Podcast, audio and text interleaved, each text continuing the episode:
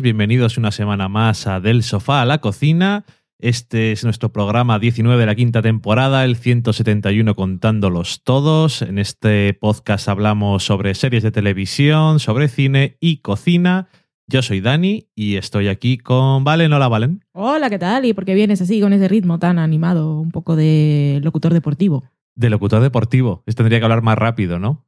Y esas cosas. Y más emocionado. Es que como cada vez parece que grabamos más en un sitio así como si fuera profesional, pues se me contagia el estilo. Mm, ya, claro. Pero bueno, como yo nunca he estudiado nada de eso, pues no sé hacerlo. No sé locutar realmente. Locuta, Dani. Hombre, soy el locutor y tú eres la chica, por lo tanto... Yo no tengo que hacer nada de eso. Interrumpir, decir tonterías, Esta ponerme escotes si hay una cámara. Ok.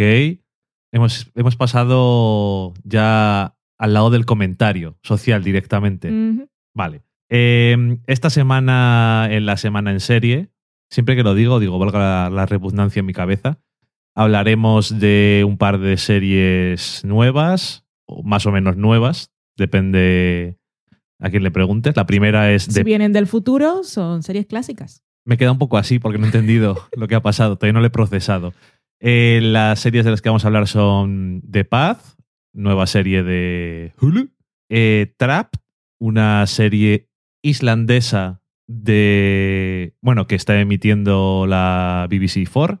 También os haremos un pequeño comentario sobre Supergirl, que os hablamos del piloto cuando se filtró allá por junio, mayo aproximadamente de 2015. O sea que hace un montón de tiempo que no hablamos de ella y nos hemos puesto al día. Hemos visto entre el segundo episodio y el episodio 18, que es el último que han emitido, porque ahora esta semana que estamos grabando están de parón.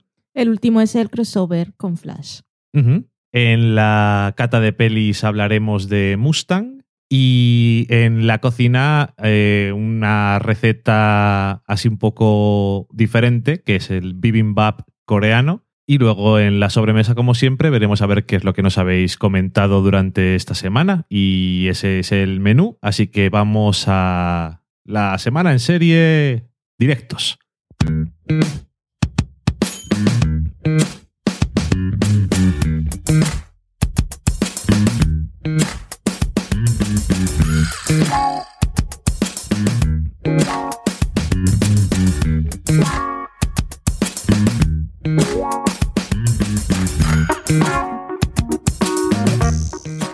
Y comenzamos esta semana en serie con el nuevo drama de Hulu, que es The Path.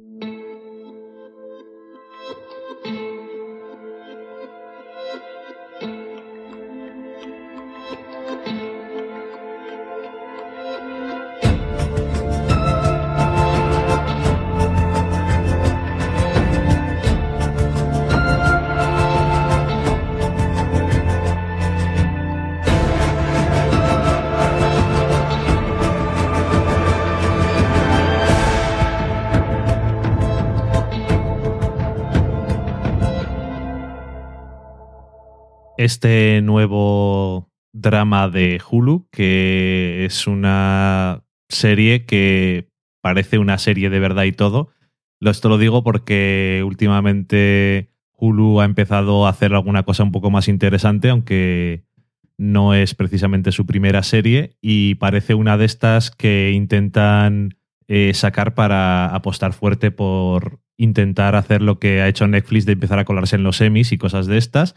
Concretamente, The Path es una serie eh, de Paz, El Camino. Es una serie creada por Jessica Goldberg, que es una dramaturga, pero que también ha trabajado en cine y en televisión. Lo último que hizo fue colaborar con guiones para la serie Parenthood, que creó Jason Katims, que trabaja aquí como productor ejecutivo. Es una serie protagonizada por algunos nombres interesantes e importantes como Aaron Paul, Michelle Monaghan, Hugh Dancy, también vemos por ahí a Minka Kelly, que a alguno le puede sonar, por ejemplo, de Friday Night Lights, una serie en la que también trabajó Jason Katims. ¿Y mm, de qué va la serie? Pues trata sobre una secta o como dicen en inglés, cult, un culto. Un movimiento. Un movimiento sexy, Sexy. efectivamente. es un movimiento que eh, se llama el meyerismo y que mm, tiene, bueno, tiene una serie de ideas basadas en un libro que escribe un hombre que se llama Stephen Meyer, si no me acuerdo mal, y que se llama La Escalera de Ladder. Y bueno, pues nos centramos en el personaje, sobre todo el personaje de Eddie, que es Aaron Paul, y, el y Sara, que es el personaje de Michelle Monaghan, que son marido y mujer, viven dentro de este movimiento, en el complejo que, que tienen, en uno de los complejos que tienen a lo largo de Estados Unidos. Y tampoco quiero explicar mucho más porque, no sé, hay alguna cosa que a lo mejor te esperas o no te esperas, no sé pero vemos los conflictos tanto de fe, eh, por cómo funcionan las cosas y, y bueno, también nos centramos bastante más de lo que pensaba en el personaje de Cal, que es Hugh Dancy, porque pensaba que como en los créditos ponía y Hugh Dancy iba a ser como aparecer de vez en cuando, pero simplemente han dicho, yo soy muy importante, ponedme al final. Hemos visto tres episodios. Esto lo digo porque el tercer episodio tiene también cosas interesantes de ese personaje. Pero bueno, en general sale bastante. Y van a ser 10 episodios. Por cierto, que se iba a llamar The Way, el- eh, otra forma de decir el camino, pero se parecía demasiado a un movimiento que existe de verdad. Así que por motivos legales Mm. eh, fue cambiado por The Path.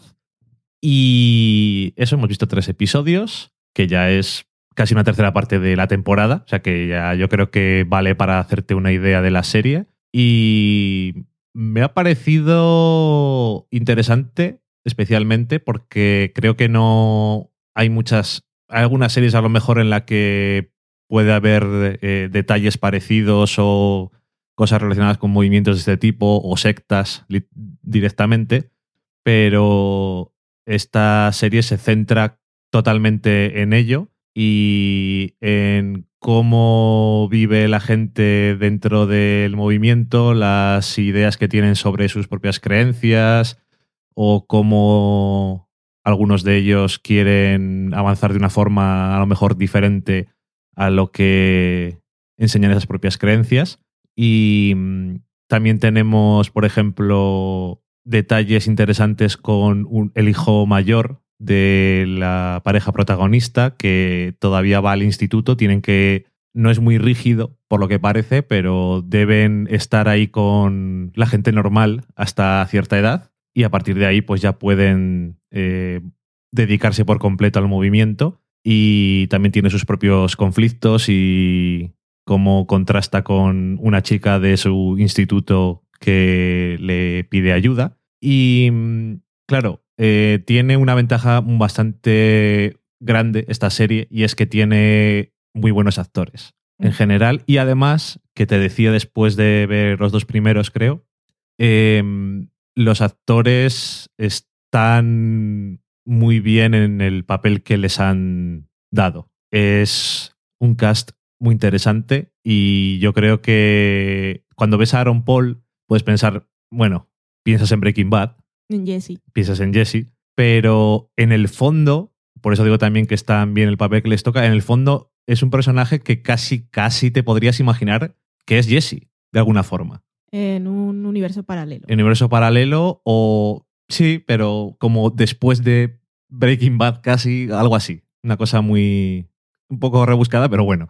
Y mm, el personaje, por ejemplo, de Michelle Monaghan es un, eh, parte de una familia que ha estado durante mucho tiempo en el movimiento, que son como un poco realeza, o mencionan en un episodio los Kennedy, una familia importante eh, y tiene un nivel alto que por supuesto como es un movimiento de este tipo pues tiene niveles, el 7, el 6, el 10 y vas subiendo la escalera poco a poco para llegar a la luz y al jardín.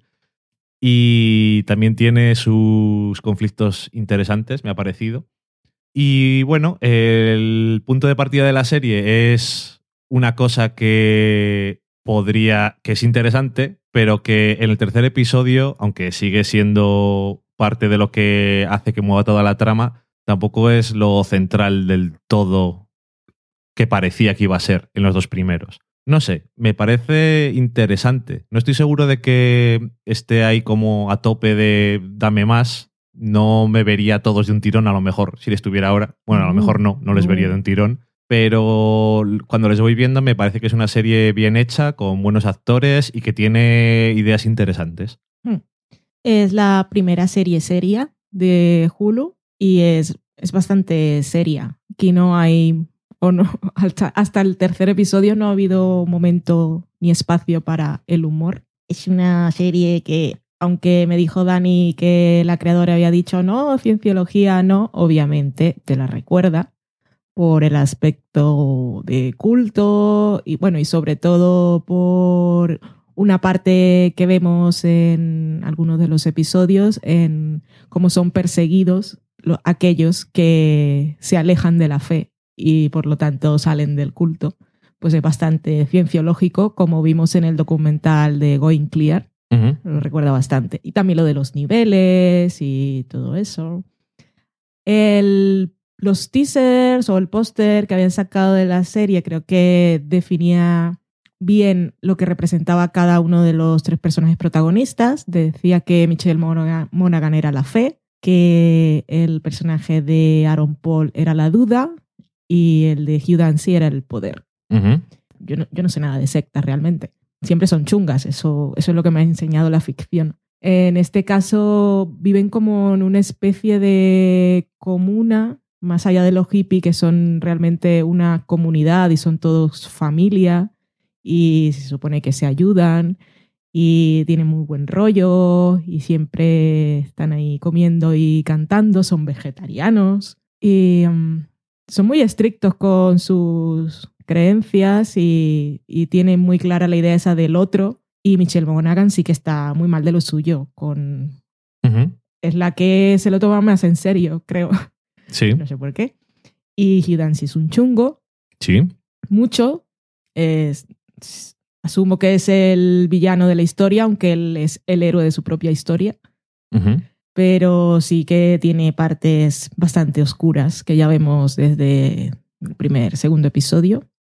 Mucho, muy oscuras, muy tiene la violencia adentro, es capaz de cualquier cosa y también está el rollo ese que también asumimos como parte de estas sectas del, del abuso, pero las situaciones de abuso se presentan cuando estás en situación de poder, así que es lo que hay.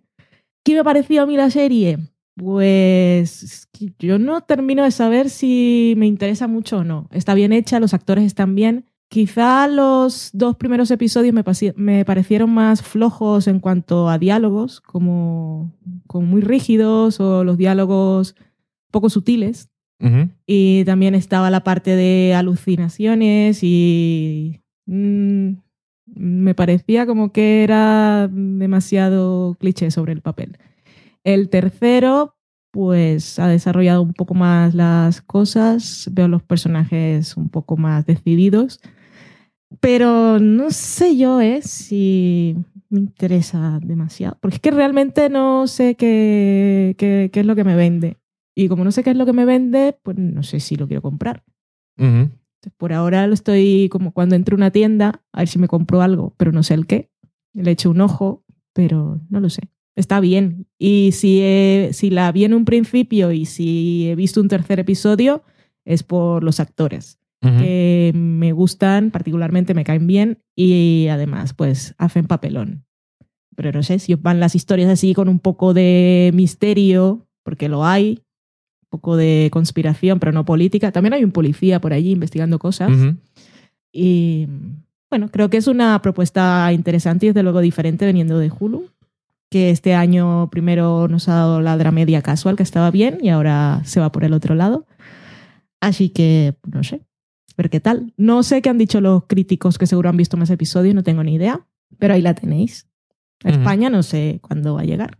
Y decimos España porque vivimos aquí de referencia, el resto del mundo no sé si la han comprado las cadenas de cable o las que distribuyan contenido seriéfilo en cada país o por ahora solo está en Hulu. Pero alguien ha comprado en España o en, por ejemplo, en España alguna serie de Hulu. Sí, la de James Franco del libro de Stephen King, creo es que una la han- miniserie. creo que la han comprado, sí. Y creo que ya la han empezado a emitir, no estoy segura, o está próximo, pero creo que sí. Vale. De todas formas, aquella que a mí me da un montón de pereza y no la vamos a ver, yo creo. Eh, Creo que son seis episodios o así. Hmm. Pero tiene más atractivo porque eh, Stephen King y James Franco le suena a la gente, aunque el hombre tampoco le vea yo como una estrella. Pero sí, bueno. viajes en el tiempo, el asesinato de Kennedy, pues todo suena bastante. Esta es un poco más difícil de vender. Ya Sí. te digo casual. Pero por eso también me parece más, más interesante, porque no es como. Ah, sí, es como esa otra serie. Mm. Por lo menos, quiero decir, mm, es una propuesta diferente, yo creo. Mm. Así que está bien. Es un poco HBO que le van las cosas así. Big Love no la vi nunca, pero sí trataba a un grupo de gente así con creencias, pues las suyas. Y un poco con la seriedad y cosas del bien y el mal de Leftovers también, creo que tiene un poco. Sin parecerse en nada. No, eh, aquí no hay cosas sobrenaturales ni nada que se le parezca. Bueno, solo alucinaciones cuando te tomas la medicina. Que la- mi pregunta es, ¿por qué ves eso en concreto? Es un poco raro. Esas son cosas que pasan. No es lo que vimos. Justamente eso creo que era eh, lo mismo que pasaba en eh, un episodio que vimos de una un miniserie que hizo Netflix que se llamaba Chelsea Dash y que iba de diferentes temas y uno de ellos era sobre las drogas y había un pasaje que era, estoy casi seguro, que sobre lo mismo. Cuando aparecía el personaje que está tomando esas drogas estaban como en el mismo tipo de, de sitio y eso, no sé. Sí, eh, eso sí, desde luego. Lo que pasa es que se supone que, una vez más, tampoco sé de lo que estoy hablando, pero si tomas una droga alucinógena, pues te abre algo que tengas en tu cabeza, ya sean temores, miedos, traumas, pero ver algo en concreto que está pasando y que él se supone que no sabe, pues eso es lo que me parece raro. Es que no sé si lo ve o si las visiones le guían hacia la puerta de lo que tiene que ver. Pero es, vale, quiero decir, pienso que esa persona está en un sitio, no la tendrán ahí. O- Claro, pero es que está allí. Ok. Entonces yo lo racionalicé, que no sé si es necesario, que Alguien lo lleva también. antes de...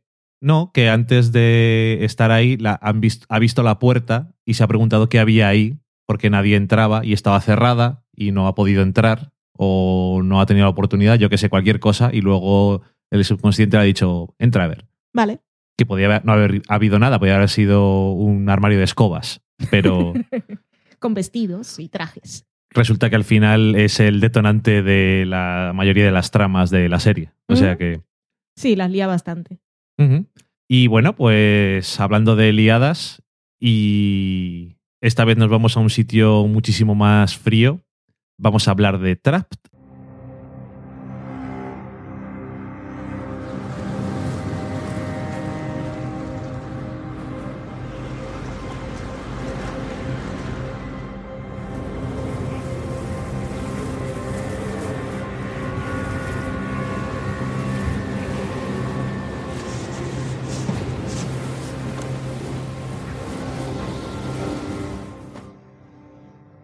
Esta serie europea de lo que conocemos desde hace algunos años como el Nordic Noir, las series nórdicas de frías en cuanto a su ritmo, tono e intensidad, pero también el entorno en el que se desarrollan.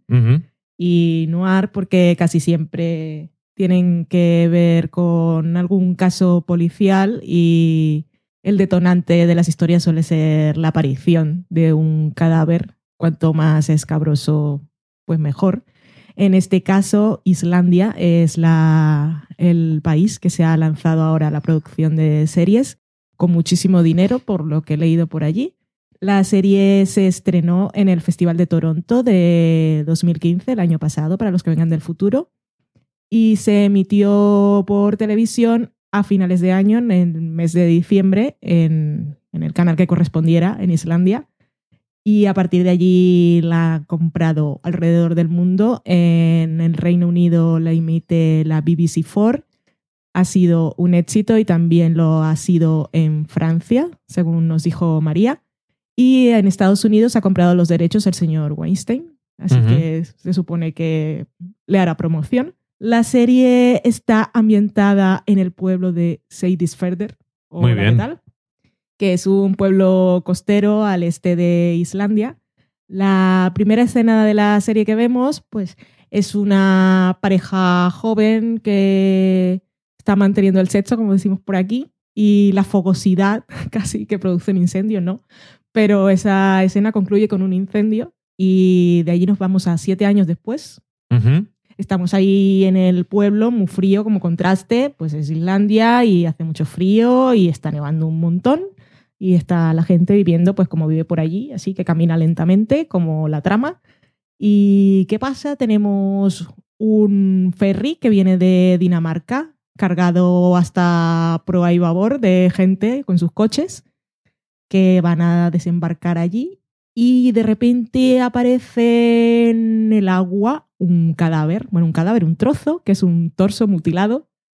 Y, Dios mío, llaman a la policía y el detective a cargo es un señor que, como suele ser en estos casos, pues tiene sus dramas familiares que tiene que dejar aparcados para ir a resolver la investigación. Y ahí tenemos que todos son sospechosos en el barco y hay un capitán de barco muy ominoso y, Dios mío, hay que encontrar el asesino. No pueden venir de la capital, que es Reykjavik, porque aparece una tormenta muy fuerte y esto, toda esta gente se queda atrapada, como dice el título de la serie, en este pueblo por la tormenta sin que puedan venir a salvarlos y con un asesino loco. Y que solo son tres policías en todo el pueblo. Sí, que no puede, no, no puede venir ayuda de la capital. Y ahí están atrapados por el frío, con un asesino muy chungo, que aquí en este primer episodio hay un sospechoso, pero bueno, sabemos cómo son estas cosas. Puede que sea él y después nos despisten o puede que aparezcan más, que suele ser lo que ocurre en estos casos. Ujú. así como lo he contado, así ha sido y así me he sentido yo. No, no me emociona mucho, la verdad. Por ninguna tampoco. parte. Ni la historia, porque veo que es un poco más de lo mismo. No hay ningún personaje que me parezca especialmente atractivo. No me refiero al físico. Y no sé, la vi y muy bien. Y aquí la estoy comentando por, por comentar, pero podría no haberlo hecho también. Sí, podrías no haberlo hecho perfectamente. Pero bueno, ya que lo habíamos visto el primer episodio, Y que está teniendo tanto éxito en Europa. Sí, a mí no me ha emocionado. O sea, le vi terminar el episodio, pero le podía haber parado en cualquier momento. O sea, no me intrigó nada. Y como dices tú, que a lo mejor dices, bueno, es que no te tiene que intrigar, es una cosa un poco diferente, pero es que los personajes tampoco llaman demasiado la atención. No sé. Me ha parecido un poco estándar, a pesar de que lo que ocurre y el lugar en sí tampoco es lo más estándar del mundo, pero no sé, me ha parecido un poco normal. Entonces no sé si ha tenido mucho éxito porque ahora es como la primera serie que traemos de Islandia en la historia y a la gente le ha llamado la atención, pero no sé si es que a la gente le llama la atención porque, ay, aquí no hace tanto frío, pero me ha dejado, es un poco cliché decirlo incluso también, pero me ha dejado frío. Eso es. Y oye, que si a la gente le llama, pues que la vean y eso, y ya nos comentarán, o si la han visto, que si les gusta y demás. Pero yo recomendaría pasar porque hay muchas cosas que ver. Hmm. Y, hay muchas propuestas nórdicas más llamativas, por lo menos. Es que esta ni siquiera tiene tampoco una premisa muy llamativa. O sea, cuando la vas a vender es como lo que has contado tú y es que realmente no, no llama mucho. No sé. Es que el caso que, que es el detonante en The Bridge o en, en Brombroen, creo que es difícil de igualar porque ese es muy. ese- eso sí es una premisa. Ujú. Ese puente y justo ahí en la frontera, mitad del cuerpo de un lado, mitad del otro, y los policías, ahí dices, hostia. Bueno, esto mola. y, la protagonista La pro- es y un- tiene una pro- también los personajes están muy bien, ella es muy característica y luego hay cosas de política y tal, pero esta como que le falta un poco de todo. Es que no sé, le falta. A Trap le falta gancho. No atrapa, No. no atrapa y te deja Entonces, frío, que qué a- cosa. Que a lo mejor. A lo mejor en un par de episodios o el próximo episodio ocurre algo que es más interesante o que ya. Pero es que este episodio incluso termina como. Dices, "Ah, ok. Es que, co- como te decía esta mañana un poco en broma, que se mueve muy lento, como un perezoso, porque hace frío. Y entonces las tramas también son así. Y supongo que es un sello de todo este tipo de series que se han convertido en un género y como género también tiene fans de por sí, que les gusta y siempre. Y Oye, yo no sé si. es como aquella que vimos que no me acuerdo ni el nombre. La última nórdica que vimos, que también era una coproducción, también era un sitio frío, que era muy rara. Ah, la de. mm, La de Sky. Eso, que ahora no, no me acuerdo el nombre. Yo tampoco. Nunca lo supe, la verdad. Eh, que eso que como que dejan ahí, tiran semillas ahí que, no sabes muy bien si son semillas o es polvo, que parece que están sembrando muchas cosas y a ver si luego las recogemos. Pero que va todo muy lento, no es mi tipo de serie. No sé cómo se llama la serie esa, pero me sale cosas como Providence, Perseverance, cosas así. No me acuerdo cómo se llama, me estoy poniendo malo. Bueno, da igual. Mm, incluso aquella. Que, Esa que salió una actriz española, para que sepáis de qué estamos hablando. Pero que aquella quedan 12 episodios, esta creo que son menos, por cierto. eh, que estaba bien, pero que incluso aquella que era un poco del estilo, también a pueblo pequeño y no sé qué, tenía como un poco más de gancho, que tampoco me convencía. Tenía más cosas raras. Esa, esa es otra, que ella tenía cosas. Todo esto no, no, no me queda muy claro. No sé si tendrá explicación, pero igual eso te engancha, descubrir Sí. ese misterio. Pero el misterio aquí. Es que en Trapped es. Hay un. que a lo mejor también es parte de su estilo, que es una cosa, pues, como muy. A pesar del el asesinato y de las circunstancias, es todo como muy cotidiano y muy poco espectacular, Mm. pero no va a su favor para mí. Y por ejemplo, lo del comienzo del episodio, que a mí se me había olvidado hasta que he vuelto a buscar a ver un resumen de la serie, eh, creo que hubiera sido una, una idea interesante poner algo que tuviera relación al final de este episodio. Mm. Para cerrarlo un poco más. mm, con más lazo. No, no era. Estoy pensando ahora, sin pensar demasiado. ¿El chico del inicio no era el de la cocina del barco? Pues, pues será. Es que. No sé. Que, mira, Y si así fuera, ¿qué? no captó mi atención. francamente. Es el resumen. Mm. Se- no, me dejó eso. Eh, Está buena para ver en verano, porque si tienes mucho calor, pues eso te da así. te engaña y piensas que hace fresquete y aparte va bien para las siestas, creo. A veces recomendamos cosas para ver sábados y domingos, pues este está recomendado en verano, cuando haga mucho calor y tengáis que hacer la siesta. Eso si a la gente le pasa como a ti, que tú, por ejemplo, cuando ves un western te da calor, Yep. Pues esto te daba frío o ya tienes suficiente frío. Tenía frío, estaba con la mantita, yo estaba cómoda. Bueno, pues ahí tenemos esta propuesta que no nos entusiasmó mucho y vamos a hablar ahora de la serie que nos hemos puesto un poco al día en la última semana, que nos gustó el primer episodio, pero nos habíamos quedado un poco atascados entre unas cosas y otras. Y vamos a darle paso con, no con la canción de la serie, Ajá. que somos así de, de modernos, sino con una canción cantada eh, a dúo con otra actriz, por la actriz protagonista de esta serie, que es Melissa Benoist. Y es una canción bastante famosa. ¿Y dónde cantó esta canción? Pues donde se cantan canciones muy famosas ¿Se con otra cantaban? versión, o se cantaban en Glee, porque ella salía bastante en Glee. Y es una canción apropiada, entre comillas, porque en la serie en la que sale ahora no necesita ningún héroe. Uh, Lo es ella ya. Ella es el héroe. Exactamente. Venga, Glee. Supergirl. But first things first, Marley Rose, you are wallflower, no more. You are woman fierce, and we are going to kill this song.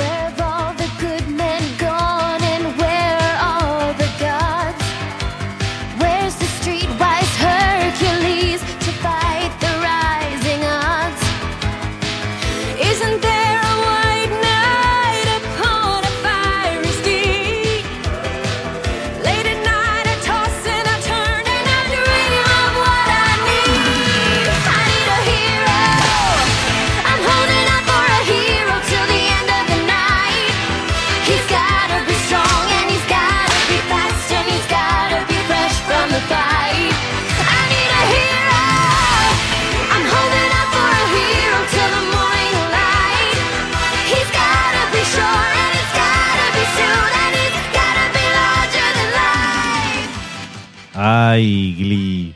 No te echamos de menos, pero estamos aquí para hablar de otra cosa. Estamos aquí para hablar de Supergirl. Uh, Hemos visto todos los episodios que nos quedaban de la temporada, que como hemos dicho antes era hasta el 18, y como has dicho tú, es el crossover con la serie de Flash de la CW, que todo se ha dicho, eh, Supergirl parece muchas veces una serie de la CW, aunque se emite en CBS, la hermana mayor o la madre de la CW, no sé cuál es la relación que podríamos poner, Pero son mujeres, ¿no? eso he dicho, ¿no? Eh, la serie que, como he dicho, está protagonizada por Melissa Benoist, está creada por Greg Berlanti y Andrew Kreisberg, que son los arquitectos del eh, universo superheroico en la CW, y además por Ali Adler, que es la que creo que actúa un poco como showrunner y lleva un poco más las riendas de la serie. Estos dos están muy ocupados, tienen muchas cosas que hacer. Y mm, la verdad es que no sé cuánta gente la estará viendo, la gente que nos escucha. Yo no sé si mucha. En Estados Unidos no está teniendo malos datos, aunque para ser la CBS no son muy buenos, porque a la CBS le gustan los datos llamativos. Y esta está haciendo como siete y pico millones de espectadores. Pero bueno, eh, para los que no la estáis viendo, decir que Supergirl trata sobre la prima de Superman que había sido enviada para protegerle cuando era pequeñico, cuando el planeta Krypton, que es de donde venían, explotó. Pero, como nos cuenta la protagonista en la cabecera que ponen siempre antes del Previously, eh, su navecica pues eh, se confundió de camino y se quedó por ahí. Y cuando llegó a la Tierra ya eh, el chaval había crecido y era Superman y dijo no tiene nada que hacer. Así que se quedó por allí sin eh, hacer nada con su familia adoptiva. Y luego un día de repente tuvo que desvelarse al mundo como Supergirl para prevenir un, un accidente de un avión que se iba a estrellar. Ese es el resumen del comienzo. Su hermana adoptiva trabaja en una agencia gubernamental secreta que lidia con movidas de los alienígenas que llegan a la Tierra para liarla. Y Supergirl tiene, por supuesto, un alter ego que es Cara Danvers, que trabaja como asistente de la reina de todos los medios De comunicación. de comunicación, que es eh, Kat, interpretada, por cierto, por Calista Froghart. Y nada, con sus gafitas como siempre, pues para engañar a todo el mundo, guiño guiño, que es una cosa pues muy mítica del universo Superman y demás.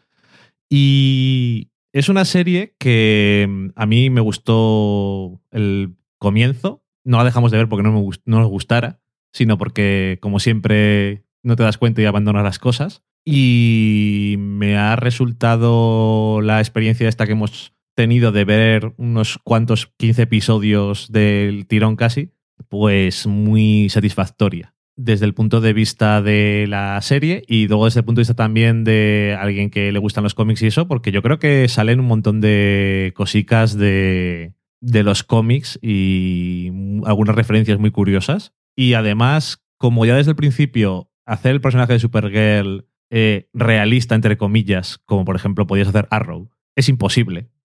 Pues ya se pueden permitir decir, estamos haciendo una serie que está basada en un cómic y vamos a ir a tope. A todo tipo de chorradas que eh, se nos puedan ocurrir. Y la verdad es que me parece una serie muy divertida, que tiene personajes muy entrañables, Sí. Y que tiene personajes también que al principio igual dices "Eh, eh", y luego les acabas cogiendo cariño. Y la protagonista es lo más adorable que existe en el mundo, en general, quitando mi gato. No, no se ha enfadado, es que no lo ha oído ni siquiera. No le importa lo que dices. Está durmiendo. Pero mm, eso que está muy bien porque es ella es una novata en esto de ser un héroe y está muy curioso hecho como en gran parte de los episodios es una nueva lección para el héroe, heroína en este caso, y una cosa nueva que aprender y una cosa nueva que superar. y con algunos, algunas cosillas pues muy míticas como el doble malvado o la kriptonita roja que te vuelve malo, el alienígena que hace no sé qué, el alienígena que hace no sé cuál, o su familia de Krypton que estaba en la nave prisión que se estrelló también cuando ella llegó a la Tierra. Y mm, bueno, le vas metiendo aparte pues cosas de su vida personal, eh, su jefa que es lo mejor del mundo, es muy entretenido de ver y además dice cosas muy interesantes. Em, también tenemos por ahí a Maswell Lord, que es el supergenio billonario que tiene problemas de autoestima y no sé, tiene un montón de elementos que están muy chulos y eso que además le tiene tan poca vergüenza a la hora de decir, "Mm, vamos a meter aquí unas movidas poco feministas y demás y os la vamos metiendo así a ver si os dais cuenta de que os están entrando o no. Pero se os van a ir quedando ahí, yo lo sé. Y me parece que queda además muy apropiado, ¿no? Teniendo en cuenta quiénes son los protagonistas de la serie. Y el último episodio que vimos, el crossover con Flash, que no, no he seguido viendo porque tampoco mm, tenía mucho tiempo, pero parecía una serie bastante entretenida y me parecía que era una serie en la que hacer crossover muy al estilo de los cómics era muy apropiado por los tonos que tenían y quedó también un episodio muy divertido. Y mm, no sé, yo la recomiendo a, a todo el mundo. Y si te tienes un poco así de que te gustan los cómics y eso, yo creo que más porque si has leído bastantes cómics de DC, vas a ver bastantes referencias, más de las que yo esperaba que metieran. Y eso también está bien, pero bueno, que tampoco hace falta. Por ejemplo, tú pues, no tienes ni puñetera idea normalmente de esas cosas y te da igual. Y las has disfrutado también, ¿no? Sí. A mí, a mí me ha encantado ponerme al día con Supergirl porque una de las cosas que me gustó más de aquel primer episodio que vimos era lo claramente lo claro que habría la conversación de género y de feminismo y de empoderar a Cara, ya que están desde el principio planteando la situación de ella en comparación con su primo, que es Superman y más poderoso y que es un hombre, pues es una cosa que se mantiene a lo largo de todos los episodios. Creo que en todos los episodios hay, al- hay algún comentario, comentario que casi siempre viene de la mano de Kat, que Calista Flockhart está maravillosa y estupenda y súper divertida en esta serie y tiene, es la de los GIFs. Tuve, entré, por supuesto, en Tumblr después de ponerme al día y es maravilloso porque tiene muchísimas frases. Pero es a gente que a veces pregunta, ¿esta serie la puedo ver con mis hijos? Esta es una serie que deberían ver todos los padres con sus hijos. Hablo de niños y niñas. O sea, si niños y niñas tienen en su infancia y desarrollo un referente como esta serie, eso me hace pensar en que un futuro mejor es posible. Me encantó, por ejemplo, y lo ponen ellos muy claro en un episodio, cuando eh, aparece un niño y, y su ídolo mundial es Supergirl. Eso es bonito. Y es una cosa que ya estamos viendo también con Star Wars, en que los niños puedan tener como referente una niña que, que es el héroe, me parece fantástico. Y los adultos deberíamos aprender. Bueno, ya yo lo sé, los que no lo saben. Pero me encanta la serie, eh, aparte de sus, sus rollitos de triángulos amorosos, porque también es como una comedia romántica también en parte y comedia de comedia, digo comedia. Sí, un poco. Sí, y, y de oficina también, aparte de todo lo heroico. Y hablando de lo heroico, lo comparo con precisamente el personaje de Superman y de Batman, que son siempre pues tan torturados, que Cara también tiene sus, sus conflictos, Ujú. Pero siempre los aborda de una mejor manera y está apoyada por gente que la quiere, no es el héroe solitario, es que eso es muy aburrido, la verdad. El héroe solitario y torturado, es que eso no, eso no tiene futuro. Eh, mira que sale poco Superman en esta serie. Nunca sale su cara Mm. y aparece indirectamente a veces, aunque sea eh, chateando ahí por el WhatsApp Sí, con su prima. Pero el espíritu que transmite es mucho más cercano a lo que yo pienso que es Superman que el de Man of Steel, por ejemplo. Y no sé, me encantaría que esta serie fuera el super éxito de CBS, porque igual les hacía pensar en Warner cómo hacer las cosas, pero teniendo en cuenta que, por lo que tengo entendido, van a pasar absolutamente de todo lo que hacen en la televisión, incluido Flash, que es lo más popular de ACW de lejos, y Arrow, que también, si salen esos personajes en el cine, no van a salir los actores tampoco, ni probablemente las versiones, sino que todo el mundo va a estar, me imagino, oscuro y torturado, como están todos allí. Y me da pena porque este tono es mucho más, mucho más disfrutable, aunque esa palabra no exista, porque tienes eh, drama, tienes decisiones, tienes el riesgo y tienes un montón de cosas, pero también tienes momentos más ligeros y no sé, eh, es una serie con un tono también a veces un poco más inocente, porque cara es más risueña e inocente. ¿Qué sonrisa tiene? Y sonríe mucho. Chim, Superhéroes, podéis sonreír. no pasa nada. Y, pero no es en plan de vamos a meter bromas todo el rato ni nada, ni es una comedia, pero bueno, tiene sus momentos de la musiquita de ti, tiri, tiri. Ya sabes que es una que está pasando algo cómico. Mm. Pero bueno, que no sé, y tiene muchas cosas de eso que, que es el que es el héroe y el héroe que inspira a no solamente hace cosas que los demás no pueden hacer, sino que inspira a los demás a, a ser buenos y a llegar más allá. Y no sé, tiene cosas muy bonitas. Y ella también aprende de los demás. La conversación que tiene con Kat también, que le dice que ella ha inspirado a Supergirl, también es bonita. A mí me, me gusta mucho, es muy entretenida y es de esa gente que a veces está buscando series para ver, bueno, mientras come o series para sentirse bien. Esta es una serie con la que te sientes bien y te entretienes y te ríes y tiene muchas referencias a cultura popular, casi siempre de la mano de Kat, todas fabulosas y magníficas.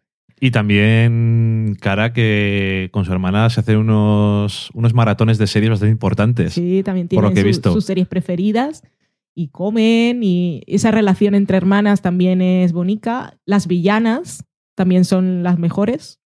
En el último episodio, en el de Flash, me encantó cuando salieron la- el, el squad de Taylor Swift chungo. Molaba mucho. ¿A ti también te gustó cuando tienen, es un, como en todo buen crossover del mundo del cómic, cuando dos personajes eh, se juntan en una aventura, clásicamente se peleaban con dos villanos, uno de cada uno de ellos, o lo que fuera en este caso. Eh, como Flash viene de otro universo paralelo, que es la CW, pues se pelean con dos supervillanas de Supergirl y en cierto momento dice habla en femenino Flash dice porque sois más vosotras sois tres Sí, es que eso es de- del lenguaje que es normativo y nos han enseñado que el neutro es el masculino. Cuando se está hablando de un grupo de personas, pues le dice, hablas en masculino y es el neutro y no hay que decir siempre lo de señores y señoras para ahí acentuar la inclusión, que es más marcar la diferencia, a veces es un poco raro. Y, y ese es un punto de vista que había leído yo justo hace poco y no me acuerdo en dónde. O sea, si, si, estás, si estás en una clase y tú, el hombre, eres el único chico y la profesora habla siempre dirigiéndose al alumnado en femenino, pues no pasa nada porque eres minoría.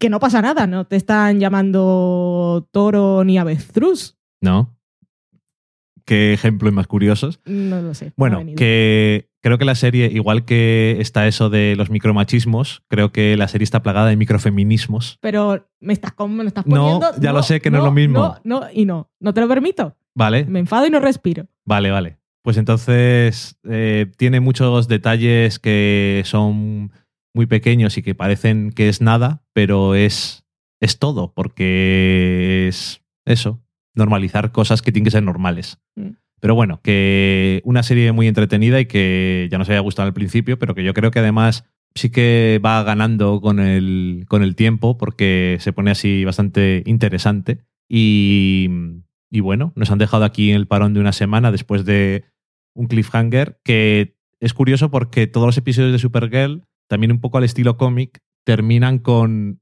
de qué va a ir el siguiente episodio.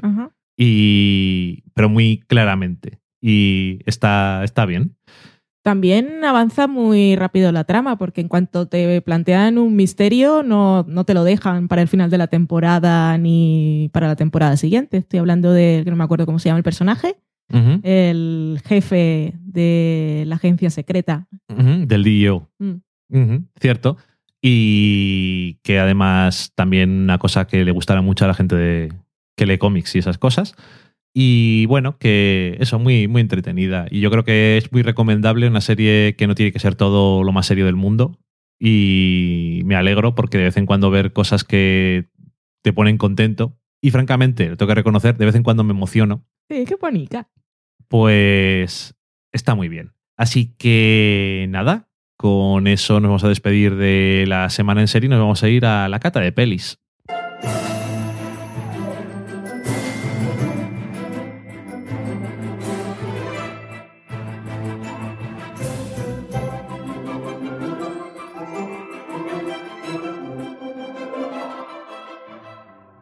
Y en la cata de pelis esta semana vamos a hablar de Mustang.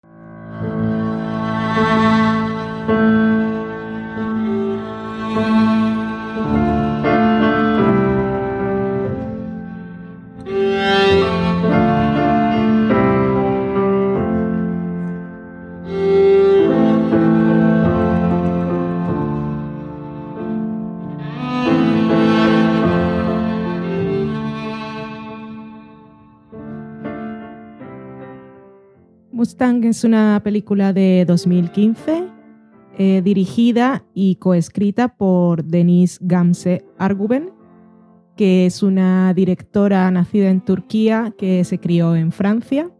Tiene 37 años, esta es su primera película. Antes tuvo un proyecto que intentó desarrollar y no lo consiguió, pero con esta primera película lo que ha conseguido es una nominación al Oscar como mejor película por Francia. Consiguió también un premio en los independientes, Spirit, bueno, no me acuerdo cómo se llaman.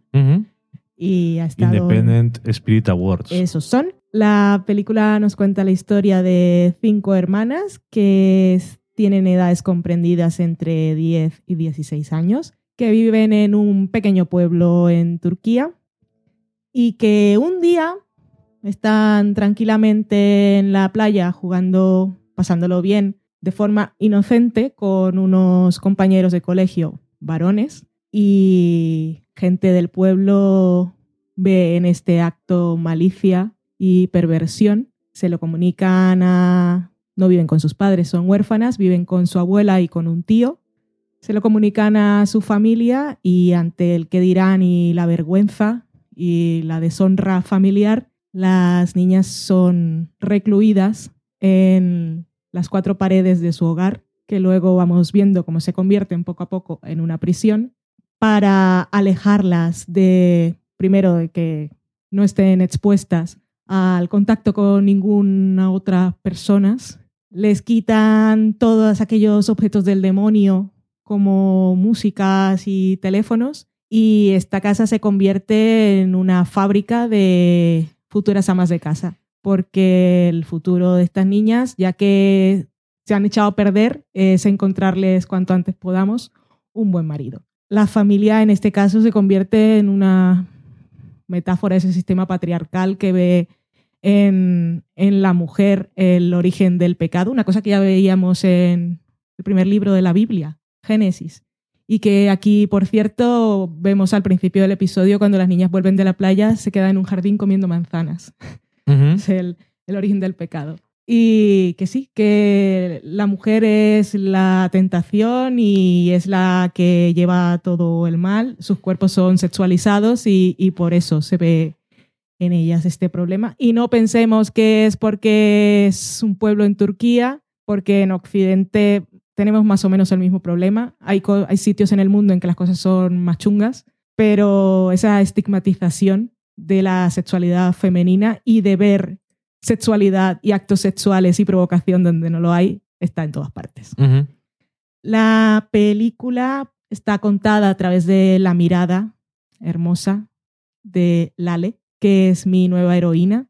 Yo veo casi imposible que alguna película le quite el primer puesto en mi corazón. de 2016 a Mustang, porque la película me encantó, me fascinó en todos los aspectos, está muy bien dirigida y lo que ha conseguido esta directora con estas cinco actrices, que casi todas están por primera vez, incluso eh, la escuché en un podcast que decía que a la actriz que interpreta a Lale fue una chica que vio en un aeropuerto y la estuvo, estuvo stalkeando y le llamó tanto la atención que fue a hablar con sus padres y sus padres estaban socorro, ¿qué está pasando?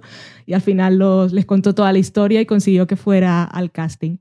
Pero eso que ha conseguido que estas cinco chicas, en realidad, estas cinco casi niñas, parezcan hermanas. Y eso lo consiguió pues haciéndolas pasar mucho rato juntos y jugando para que se acostumbraran al contacto físico. Es una película, cuando vi el tráiler me recordó Vírgenes Suici- Suicidas, porque también son hermanas, también son jóvenes y también sufren un encierro. Termina aquella película de otra manera y también nos está contando otra cosa, porque Las Vírgenes Suicidas era más la historia de cómo las veían los demás y ellas eran como un misterio. Y en este caso, esta película es un poco pues ese sistema patriarcal, esas costumbres, esas tradiciones conservadoras, incluso en el que las mujeres de la familia mm, se ve que no tienen mala intención y en muchos casos en- intentan encubrirlas, pero que lo tienen ellas también tan, tan interiorizado, lo que hay que ser, cómo se tiene que ser y cuál es tu destino, que no es otro, que, que las pobres no hacen mal. Es una suerte que la mirada que nos guía a través de esta película sea la del Ale, porque también se nos dejan caer alguna que otra cosa chunga, Sí, mucho. que la, la Lale es la hermana pe- pequeña. La pequeñita, eso. Nuestra heroína es la, la hermana de 10 años que ve lo que está pasando, ve cuál es el destino que, que están corriendo sus hermanas, que parece el destino de todas las mujeres, y decide que esto no puede ser así. Es una película que es una mezcla, parece como, un- como una película de prisión feminista, por todo aquello de lo que habla, mezclada con cuento de hadas Ok. rodada de una manera maravillosa, con grandes actuaciones y es que pues, la historia mm, a mí, a mí me llegó muy profundamente y, y esa chiquilla me enamoró para siempre. Me gustó mucho la película. Resumen, me gustó mucho la película. Pues a mí también me gustó mucho la película. Y mm, la verdad es que sí que llama la atención cómo las cinco protagonistas parecen hermanas, Sí. de verdad. Y son diferentes. Sí, todas son distintas y tienen una forma diferente de hacer las cosas y Y de, de pensar. enfrentarse a su destino. Pero, vamos, se ve claramente porque una de las cosas que va pasando en la película es que van, las van casando y cómo reacciona cada una ante su, su destino, pues es, es diferente. Las van casando, esto no estamos hablando de que pase el tiempo en la película. Ocurre durante un verano. Sí, sí, o sea, son matrimonios de estos concertados que se hacen demasiado pronto. Pero bueno, en fin. Eh, como dices tú, es un poco como le pasaba a Room que el tener el punto de vista de un niño pequeño ayuda a que se filtre un poco y aunque no necesitamos ver más cosas, también eso se lo pone fácil para no tener que enseñárnoslo. Que a veces las películas caen en tener que hacer eso y no es necesario. Y realmente yo creo que sí que funciona muy bien la película gracias a que la protagonista y su narración te no solamente te llevan por la película, sino que además es que te sientes muy identificado con lo que con las cosas que dice y con sus sentimientos. Y además eso que es la hermana perfecta para ser el centro de esta mini revolución que tiene porque no es como lo que se suele o como lo que los papeles tradicionales dicen que tiene que ser la mujer, sino que, bueno, a ella le gusta el fútbol y estas que parecen tonterías hoy en día, pero bueno, que no lo son No lo son. y menos en el contexto en el que nos lo presenta la película. Que hablando de fútbol, por cierto, una cosa muy curiosa que seguro que no se lo han inventado y lo han hecho alguna vez, pero ojalá lo hicieran de vez en cuando. que es que hay unos incidentes en un campo de fútbol, sorpresa, y en el, la, repetición de- en la repetición del partido solamente dejan entrar a mujeres y no pasa nada. bueno, me ha gustado mucho y además me alegro de que sea la película como es, porque podría ser mucho más... Tiene cosas muy oscuras, pero podría tener un espíritu mucho más oscuro y mucho más siniestro y mucho más negativo. Y me alegro de que no fuera así porque mm, creo que le coges mucho cariño a los personajes y, y te duele ver cosas que les pasan. Y bueno, no está exenta de momentos horribles, pero también tiene momentos que te sacan la sonrisa, no de reírte, sino de felicidad lo que es un poco más raro y eso, pero bueno. Y nada, la verdad es que yo la recomiendo, no sabía nada de la película, la vimos porque... Y luego lo, leeré- luego lo leerás eh, cuando veamos los mensajes de Twitter y eso nos lo dijo eh, Daniel Roca, que la había visto y que le había gustado. Y yo te pregunté qué película es esta, yo no sé. Y tú tampoco sabías cuál era porque pensabas que era otra diferente. Y vimos el tráiler y sí que nos llamó la atención y la vimos. Creo que es el mismo día. Sí, Que sí, lo el mismo leímos. día. Una hora después. Y, y no sé, muy Dos horas en Canarias.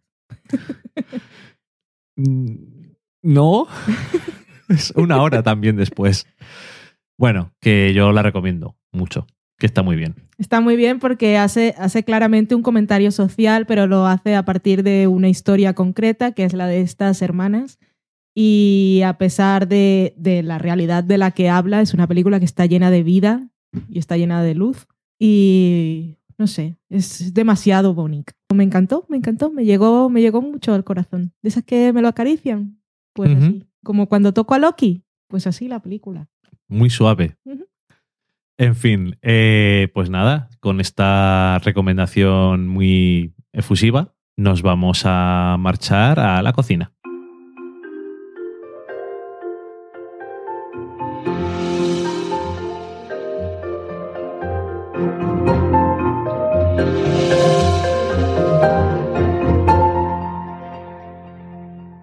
Y esta semana en la cocina os anunciaba que íbamos a hablar de un plato típico de Corea, que es el bibimbap. Y me lo he planteado exactamente cómo hacer esto porque tengo la receta del bibimbap, pero tiene muchas cosas que son complicadas de conseguir. Y de hecho, yo no las pude conseguir, muchas de ellas. Por lo tanto, hice mi versión. Muy bien. Pero me gustaría hablar del concepto Vale. del bibimbap. El bibimbap es un plato que creo que literalmente significa eh, arroz mezclado. Entonces te da ya te da una idea. Eh, eh, se sirve normalmente en porciones individuales y en el bol de cada persona que va a comer lo que se hace es poner una capa de arroz que ya está cocido abajo y encima se van poniendo como sectores de un gráfico de estos de sectorcitos, de quesitos, Ajá. se van poniendo los diferentes componentes y cuando te lo vas a comer se mezcla todo. Es un poco la idea.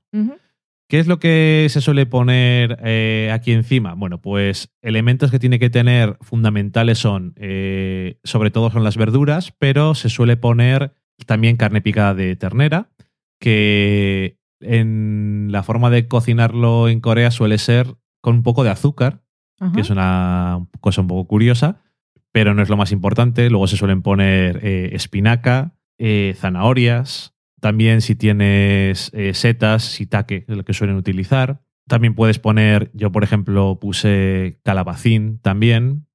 Y una cosa que no siempre es fácil de conseguir y que es muy clásica sería poner encima kimchi Ajá.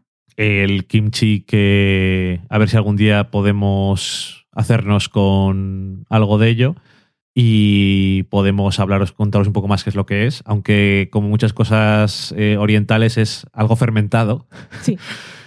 que es una cosa que no solemos hacer tampoco demasiado, aunque la cerveza es una fermentación también, pero bueno, diferente y tiene un sabor muy curioso y ahora que estoy acordándome en la Hamada, el restaurante del que os hablamos hace poco, pues tiene un plato que tiene kimchi, así que también tenemos que preguntar si lo hacen o lo compran por ahí. Ajá. Bueno, ¿cuál es la otra cosa que os decía yo que es complicada de conseguir? Pues es parte de la salsa.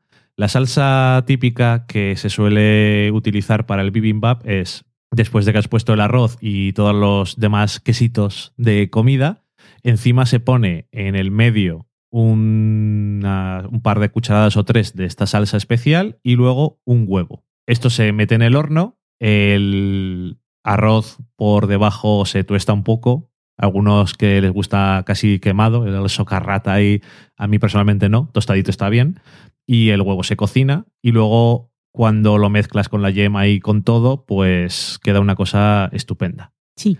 Tenéis la foto del plato que preparamos nosotros en nuestro Facebook del Sofá la Cocina y también en Instagram. Sí, que yo lo hice en una fuente para los dos y la verdad es que es una cosa muy, muy curiosa. Esta salsa que os decía de bibimbap, pues tiene cosas que no son muy, muy raras. Por ejemplo, tiene eh, ajo picado, tiene vinagre, tiene semillas de sésamo, agua, azúcar, aceite de sésamo y luego tiene la cosa que es más complicada de encontrar, que es el gochujang. ¿Y eso qué es? El gochujang es una salsa típica de Corea que sobre todo se basa en fermentación de chiles picantes. Y entonces esta mezcla como tal es complicada de conseguir. Incluso estaba mirando por ahí cómo hacerlo en tu casa. Ajá. Y tú dices, vale, voy a hacerlo. Necesitas polvo de malta Empezamos mal. empezás muy mal, que, o que también se llama yotiam. Bueno, eh, harina dulce de arroz, sirope de arroz, polvo de semillas de soja fermentado y polvo de pimientos picantes de cayena. Y es también una mezcla de cosas que es complicada de conseguir. Entonces, yo creo que igual algún día la compro, pero sé que va a ser muy picante para mí muy probablemente. Yo lo que hice fue hacer una salsa que tenía es también esa base de tomate de dulce y ácido ¿Nos vas a dar la receta en algún momento? utilizando ketchup y luego también sriracha para el picante y vinagre de arroz. No te voy a dar la receta porque es que la mayoría de las cosas pues no se pueden mm, no se puede hacer. No, la receta del plato, digo. Pero mira, te voy a dar una receta. Para tres o cuatro personas necesitas 100 gramos de carne picada, una cucharada de salsa de soja, una cucharada de aceite de sésamo, una cucharada de azúcar, un cuarto de cucharada de aceite ajo picado, 250 gramos de espinacas, 350 gramos de brotes de soja, 100 gramos de setas, sitake en este caso, 120 gramos de zanahorias, que se, está bien cortarlas partidas por la mitad y luego en palitos, media cucharada de sal, las porciones para tres o cuatro personas de arroz cocido.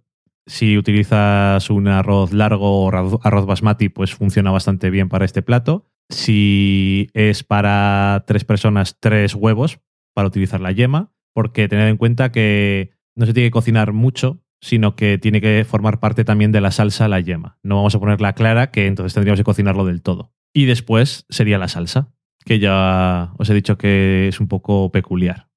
Si tenéis gochujang, son dos cucharadas de gochujang, una cucharada de aceite de sésamo, una cucharada de azúcar, una cucharada de agua, una cucharada de semillas de sésamo, una cucharadita de vinagre, una cucharadita de ajo picado.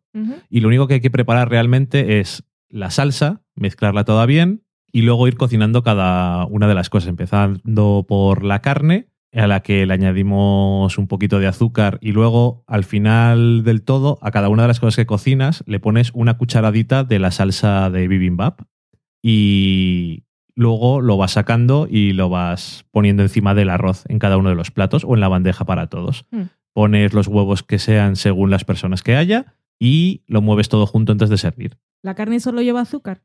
Eh, solamente lleva el, el azúcar, Para los 100 gramos con dos cucharadas está bien y una cucharada al final de la salsa del bibimbap. ¿Y la salsa de soja dónde va? La salsa de soja la utilizamos para cocinar también las otras cosas. O sea, en vez de echar sal, porque siempre hay que echar una pizca de sal, en cada una de las verduras y las carnes echamos también un poco de salsa de soja. Hmm. Y ya está. Es que quería hablar más del concepto que la receta, pero bueno, que me ha parecido curioso y que creo que es una cosa que mm, si la haces con lo que tienes en casa, no es una cosa muy exótica, pero que es una forma diferente de, de comerte el arroz con verduras Sí, y que está, está muy bueno. está rico, sí.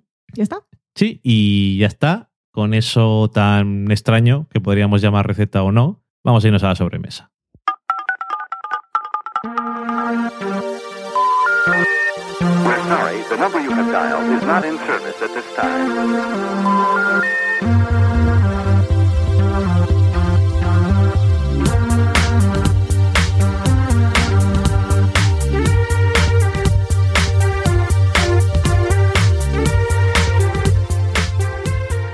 Y en la sobremesa esta semana, pues tenemos un montón de cosas, porque tenemos Twitter, tenemos Facebook, tenemos Evox, cosas del blog, de iTunes. Estamos ahí rellenicos. Cuéntanos, Valen. En Twitter empezamos con Daniel Roca, que acabó la segunda temporada de American Crime y dice que es impresionante y acojona mucho. También se quedó con la idea de la receta de las galletas y dice que tiene que probarlas, las de plátano y coco que os comentamos en el programa pasado. Eso sí que era una receta. Eva María González, que es Gon Loren en Twitter, nos decía que con esas recetas le daban ganas de cocinar hasta ella. Y nos da las gracias. No como esta semana. Adrián CG nos decía con relación a lo de los tweets que habías dicho tú que los había escrito al revés para que salieran, no me acuerdo.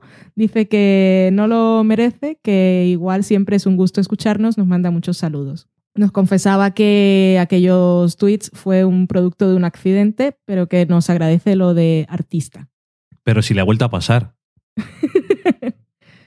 Daniel Roca nos enviaba un enlace en el que anunciaban que habían renovado It's Always Sunny en Filadelfia por dos temporadas más, lo que la convierte en la sitcom con más temporadas. Bueno, más no, igualando el récord de The Adventures of Ozzie and Harriet, que tuvo 14 temporadas. No sé qué serie es, pero me parece Una fantástico que It's Always Sunny tenga más temporadas. Eso está siempre genial. Maitechu nos da las gracias a nosotros y a las chicas de Ecos Podcast por recomendar de 100, los 100, o lo que sea. y ya ha acabado la primera temporada y se iba directo a, a ver la segunda. Jenny Jenny 19 hizo la receta de las galletas de plátano y coco y para innovar le echó mantequilla de cacahuete y nos dice que están muy ricas. También nos puso la foto. Dos mujeres y un vestido, que es de M-Y-U-V. Le hacía gracia al comentario que habías dicho tú. En, creo que era al final de. Sí, al final de un sí. podcast. O sea, otra persona que los escucha, aparte, aparte de Daniel Roca. Y lo que decías en esa ocasión era: hago lo que quiero con mi podcast. O sea, haces la gente que escucha hasta el final para escuchar eso. Fíjate, Madre mía, qué horror. qué vergüenza. No nos merecemos los sofaseros que tenemos. Daniel Roca nos decía que después de terminar Love no le había parecido que estuviese nada mal y que tenía algunos rasgos buenos y que para eso algunos secundarios habían contribuido. Y aquí tenemos el tweet en el que ponía que había visto Mustang y le parecía muy buena y nos enlazaba con otros colegas de podcast como el Camarote de los Marx, Insensatos, Fans Fiction y Pelivista. Cuando le dijimos que la habíamos visto y que la íbamos a comentar en este programa, decía, qué bueno, aproveché mi tarde libre en Barcelona para verla en versión original subtitulada. Qué suerte. Y Daniel Roca siempre está por ahí, de paseo por el mundo. Nos hacía un comentario sobre Horace and que le había encantado lo de Casey Lusten y lo de Sodoma, que muy bueno. Pechron, que es Pechron, Fe McGómez, nos enviaba una foto de su primer sándwich Jay Pritchett de nuestro libro del sofá a la cocina, que es la primera receta que aparece, y nos decía que no será el último, o sea que le gustó. Daniel Mainé nos dice que Hiddleston en Sherlock El carisma de esa serie va a ser tan potente que saldrá de la pantalla y te abofeteará en la cara. Yo no quiero que me, abofetee nadie. Ni siquiera Tom Hiddleston. No, nadie. Ni siquiera Loki. No me gusta que me toquen la cara si no es para una caricia. Por cierto, estuve mirando y lo de Hiddleston en Sherlock parece que es un rumor. Ujú. Que el señor Gatis quiere, quiere, quiere. Y se supone que lo había dicho por ahí, aunque Hiddleston después dijo en una entrevista que él era amigo de él y que si no se lo había dicho, pues eran todo invenciones. En cualquier caso, si algún día se consolida como realidad, estaría genial, la verdad. Si es amigo suyo y no se lo ha dicho, Es que es un rumor que no, no es un, es un rumor, sí, iba a decir un rumor que no existe. Bueno, en fin. Daniel Roca pone aquí una conversación con nuestros amigos de la podcast de Argentina y dice que qué grande el séptimo episodio de Horace Pitt, aunque Louis tiene un gran problema en llorar actuando. No es un gran actor, eso lo ya sabemos. lo sabemos de siempre.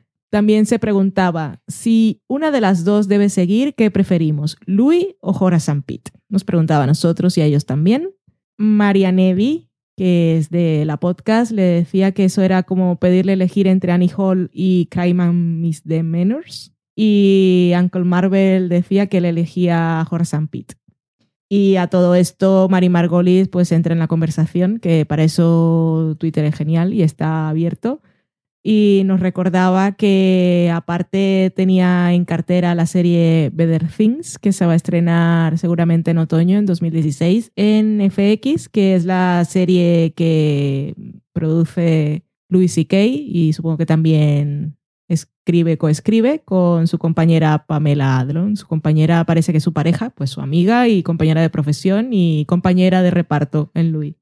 Que no me acordaba de esa serie y genial que aquí nos pone Maitechu una captura de IMDB y va muy bien porque no sabía de qué iba. Y la serie, la sinopsis súper corta que trae el IMDB, dice que va de una actriz, que es Pamela Adlon, que tiene tres hijas y está ahí luchando, luchando en la jungla que es Hollywood y siendo madre soltera. Que esto parece una tontería, pero cuando está en manos de personas que saben escribir, pues seguro que nos cuentan cosas muy interesantes. Siguiendo con todo esto, Daniel Roca dice que a él le parece que Louis ya ha tenido su recorrido y que Horace Pitt nos muestra el genio de Louis C.K. espléndidamente. A mí es que no me gusta elegir, mientras esté todo me parece fantástico.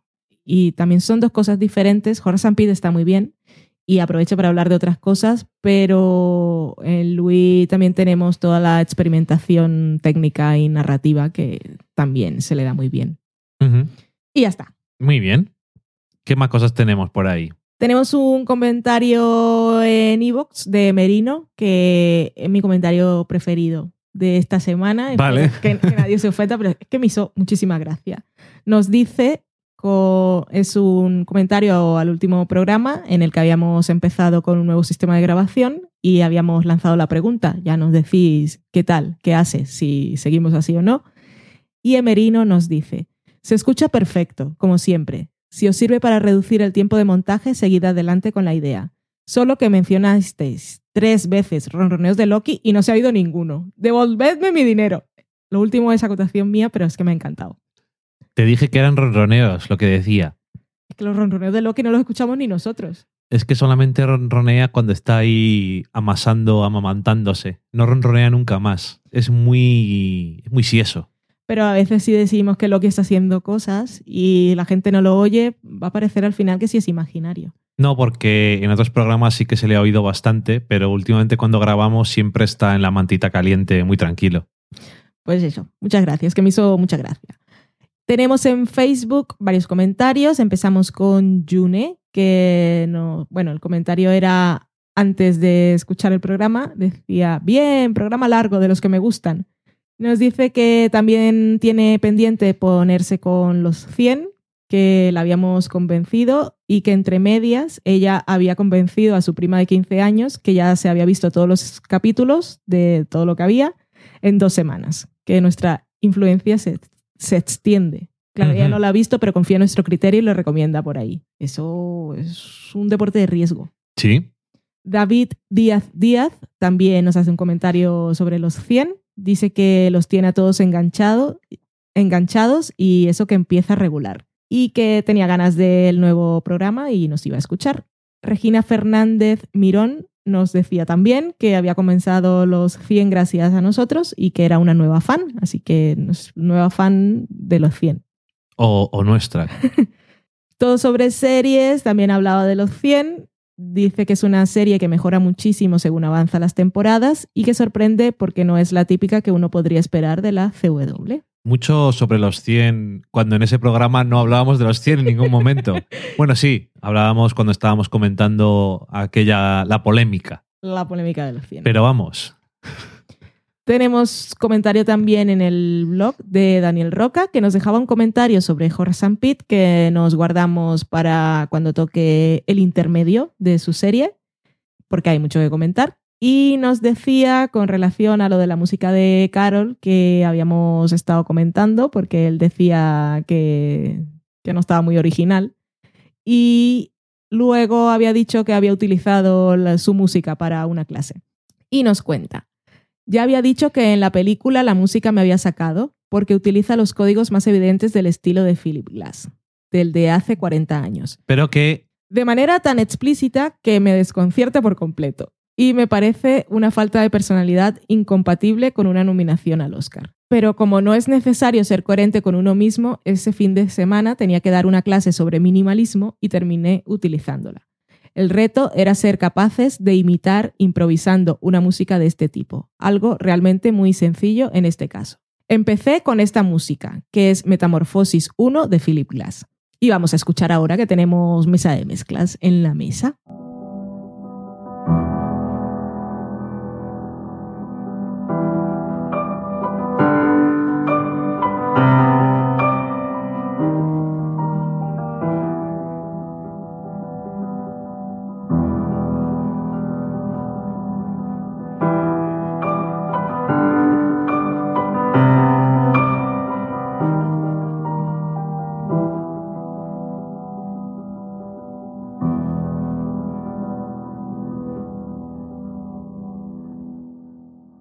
Dice que esta es una muestra sencilla de su música para piano, solo, sin, sin connotaciones narrativas fuera de las musicales. Y luego, para darle un poco más de juego, también escucharon en clase un trozo de la banda sonora de las horas para ver un contexto de más instrumentos y finalmente un trocito de Carol. Y nos dice que si entiendes a Glass, lo de Barwell no tiene misterio ninguno. ¿Qué cosas dice? Aquí. También dice, tengo un cachito de la clase, pero creo que no puedo adjuntar archivos y tampoco tenéis por qué sufrirlo. Pues yo lo habría visto. Y tenemos también un comentario en iTunes que ya de entrada también agradecemos mucho, que es de Kirachu. Y no- es un comentario de febrero que se nos había escapado. Siempre les leemos muy tarde porque en iTunes no nos avisan de cuando dejan comentarios ni nada. Cierto. El titular es televisión, cine, comida y algún que otro libro cómic. What else? Como un expreso.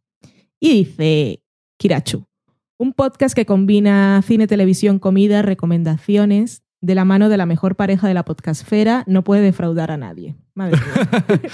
Valen y Dani te invitan a su sofá y no solo hablan de lo que ya he comentado, sino que lo analizan y desgranan, haciéndote descubrir siempre nuevos aspectos de las cosas. Por lo tanto, no es un podcast meramente entretenido, que lo es y mucho, sino que además siempre, con mayúscula, se aprende con ellos. Madre mía, qué bonito, muchísimas gracias. No pressure, que se dice.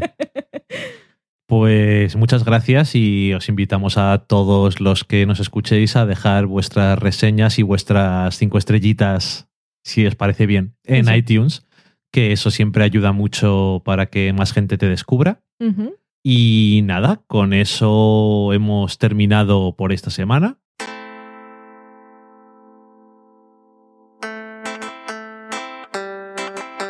Nos despedimos una semana más. Muchas gracias por llegar hasta este punto, como siempre, que ya sabéis que nos gusta mucho poderos agradecer esa paciencia. Y eso que esta semana el programa no nos ha quedado muy largo, nos ha quedado más cortito. ¿Por qué será, Valen? ¿Quién monta? Yo. sorpresa. Eh, y bueno, también que no hemos tenido invitado ni nada, así que eso siempre se nota.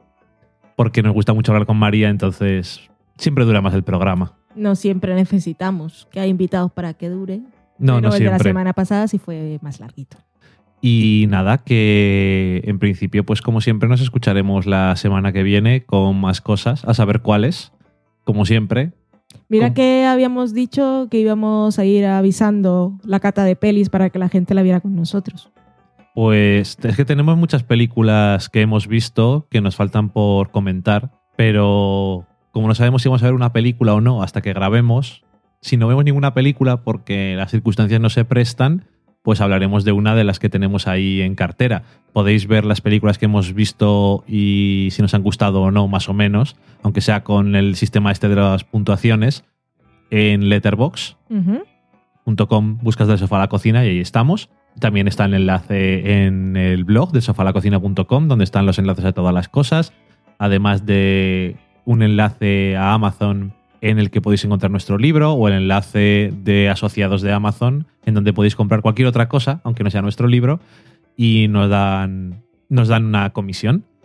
Y aparte de eso también hay un gatito diciendo, ay, por favor, dame algo si queréis hacernos una donación a través de PayPal, pues lo agradeceremos mucho, que siempre lo utilizamos para mejorar el equipo y para intentar sonar mejor. Y nada más por esta semana, Valen. ¿Qué? ¿Qué tal? ¿Te gusta el programa? Me ha gustado mucho. Muy me ha gustado la, la chica esa que habla, pu- pues, comparto bastante sus opiniones. Me parece muy sensato. No del todo. ¿No del todo qué? No las compartes del todo.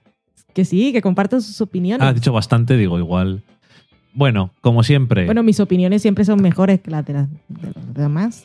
Se- me gustan, pero Bueno, no siempre. como siempre, abrigaros cuando haga frío y lo contrario cuando haga calor.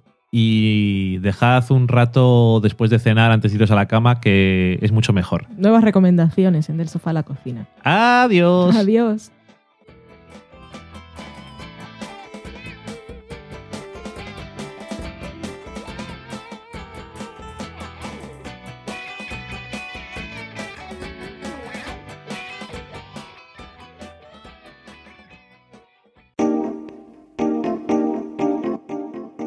Acabáis de saborear un programa del podcast Del Sofá a la Cocina. Para prepararlo hemos usado los siguientes ingredientes. Un Dani, una Valen y una licencia Creative Commons, reconocimiento no comercial compartir igual. Cuando tenemos los ingredientes, los picamos muy finos, los dejamos pochando en una sartén y cuando estén caramelizados, los mezclamos con la licencia Creative Commons, que, cuidado, no admite uso comercial de la obra original ni derivadas, que se tienen que distribuir con la misma licencia que la original, siempre citando a los creadores. Después de 10 minutos, condimentamos la mezcla con iTunes, iBooks, Twitter y un poco de Facebook. Si no encontráis las adecuadas en el mercado, buscad el nombre del blog. A continuación, introducimos en el horno y, después de 30 minutos, lo servimos aderezado con música distribuida con licencia Creative Commons a través de Jamendo. Al final del post correspondiente vienen especificadas concretamente. Si tenéis alguna duda con respecto a la receta o a cualquier otra cosa, podéis preguntarnos a través del correo electrónico del sofá a la cocina gmail.com. Buen apetito.